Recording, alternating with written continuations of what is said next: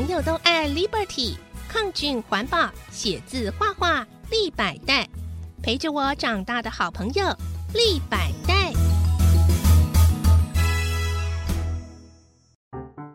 耳朵好想听故事，小青姐姐 in the house。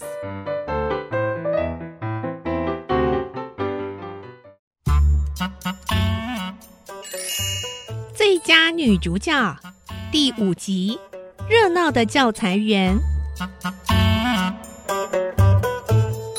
三年甲班的同学，每个人都很合作。第二天上学时，一个个都拎了小塑胶袋，袋里装了每个人家里的厨余。李老师说，家家户户的厨房在料理食物时，总会有一些不能用的废弃物，就叫厨余。但厨余也不是完全没有用哦，像吃完的橘子，剥下皮，把它晒干了，就是陈皮，那可是很有用的中药。平时妈妈在厨房炖肉的时候，在锅里加几片陈皮进去，味道会变得更好。小朋友们听老师一解说，回到家个个抢着跟妈妈报告，每个人都想晒一些陈皮留在家中备用呢。娃娃当然不落人后，当晚吃橘子前就先把外皮洗干净，剥下来后放在会滴水的篮子里。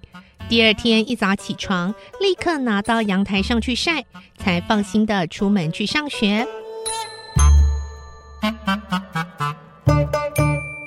娃娃一到学校，进了教室，同学们一个个把自家的厨余交给他。娃娃说。不必交给我，大家可以利用下课时间，把有机肥料拿到教室外的花圃，撒在植物的根部上，或者也可以拿到我们班的教材园，去给青菜、番茄加点肥。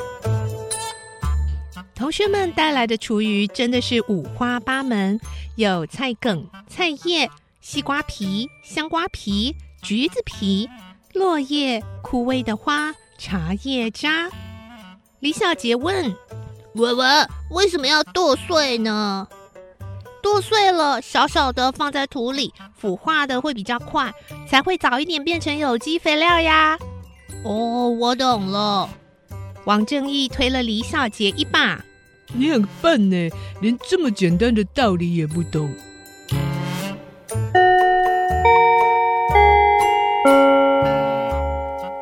第一节下课的时候，同学们每个人拎着自制的肥料，纷纷走向花圃和教材园。一时之间，忙碌的身影、愉快的笑声，吸引了很多别班的同学跟着一起凑热闹。三年乙班的班长问娃娃：“喂，你们在干什么？”娃娃回答：“施肥啊，这是特制的有机肥料。”哦，材料贵不贵啊？嗯，一点也不贵，一毛钱都不用花哦，经济实惠。哦，怎么做？教我们好不好？没问题呀，我们三年甲班先做示范，你们来观摩，回去就可以自己试试看。来观摩的不止三年乙班，一传十，十传百，每一节下课都有别的同学来问，见到的人都很好奇的问。这就是这一周的环保尖兵功课吗？然后三年甲班的同学总是会大声回答：“没错，这就是本周的环保尖兵功课。”利用厨余制造有机肥料，立即在全校推动起来，各班响应热烈。三年甲班的同学们说：“ 没想到做环保会这么好玩。”娃娃这样回答每一个人。做环保可以轻轻松松做，这叫做随手做环保。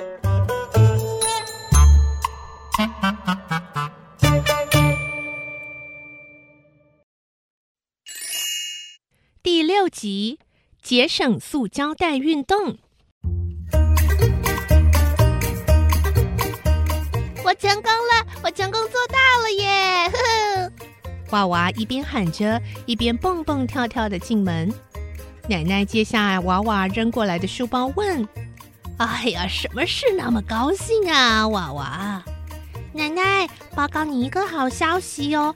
上礼拜的有机肥料环保周，我们三年甲班示范成功。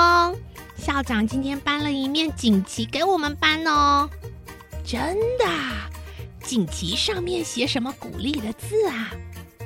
锦旗上面写了“环保尖兵”，老师呢就把它挂在教室后面哦，还说只要大家继续努力，学期结束的时候。教室后面就可以挂满锦旗了。哎呀，那真是不简单呐！你这位环保署长就继续想新招式吧。啊，哎，如果需要奶奶帮忙，不必客气。谢谢奶奶。哎，今天哦，就已经有事情要麻烦奶奶了耶。啊，什么事啊？尽管说。今天是星期六，下午不上课，有几个同学要到我们家开环保会议。奶奶，你可不可以帮我们准备一些点心和饮料啊？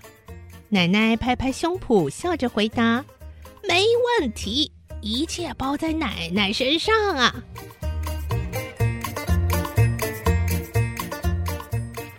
下午两点，同学们陆陆续续的到达娃娃家。这些同学是班上各排退出来的代表，老师称他们为环保分队长。他们的任务就是帮助环保署长想点子，并且共同执行环保工作。像有机肥料环保周，也靠他们到各班广为宣传，才会有那么丰硕的成果。环保分队长们来到娃娃家时，奶奶已经摆好很多小点心，有小西点、蛋糕、沙琪玛、蛋挞、巧克力，还有一杯杯奶奶亲手调制的冰镇酸梅汤。张妙云一坐下就吃了起来，嗯，好好吃啊！会议开始了，但大家都在聊天，根本没有进入正题。还是娃娃的死党李咏梅最细心，她不时瞄一眼坐在客厅一角在收拾塑胶袋的奶奶。她看奶奶忙得挺起劲的，不禁起了好奇心，站起来走到奶奶身边，问她：“刘奶奶。”你折这些用过的塑胶袋干什么？留着以后用啊！奶奶回答，还边看了李咏梅一眼，接着又说：“刚才买了这些点心，面包店用了十七个小塑胶袋，将面包点心一个个套起来，然后外面又套了一个大塑胶袋，让我提回家，总共就用了十八个塑胶袋，多浪费呀！”我妈妈每天早上买八个面包，也是用九个塑胶袋装，我也觉得好浪费哦。李咏梅也这么说。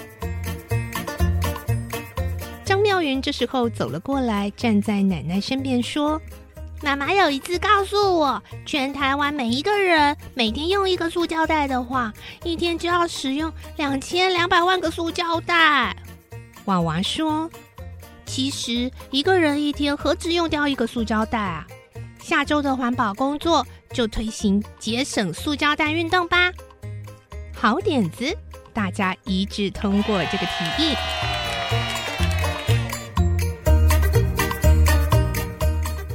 故事就听到这里，下一次我们再来听听娃娃和他的同学们还有哪些环保小妙招呢？我是小青姐姐，我们下次再见。